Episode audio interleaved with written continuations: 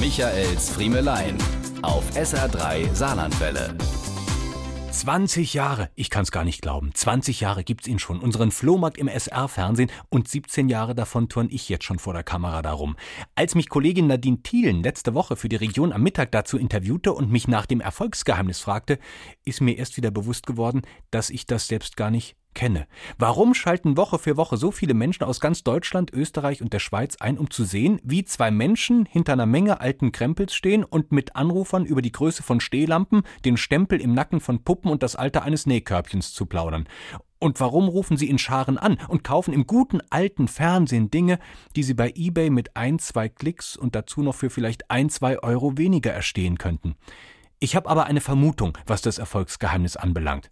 Vielleicht ist es die Faszination von der Nostalgie, zum einen von der Nostalgie der angebotenen Artikel, aber mehr noch von der Faszination der nostalgischen Anmutung der Sendung. In einer Zeit, in der alles im Fernsehen virtuell ist, die meisten Fernsehstudios nur noch grüne Wände haben, auf die bewegte Bilder projiziert werden, stehen da zwei Menschen auf einem echten Teppich hinter einem echten Holzfass in einer Dekoration rum, die noch aussieht wie Fernsehen vor 20 Jahren. Und sie plaudern mit nicht gecasteten Anrufern live, spontan und ohne doppelten Boden über den Preis von Heringstöpfen und zu welchen Versandkosten der Puppenwagen auch nach Dresden Dresden verschickt werden kann.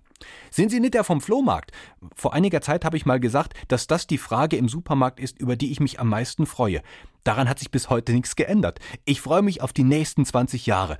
Ich habe mal nachgerechnet. Wenn alles glatt geht, ja, bin ich, wenn ich 40-jähriges Flohmarktjubiläum habe, genau im richtigen Alter, um meine letzte Sendung am Tag des Renteneintritts zu moderieren dann wäre ich das Letzte, was in meiner eigenen Sendung verhökert wird. Das könnte mir gefallen.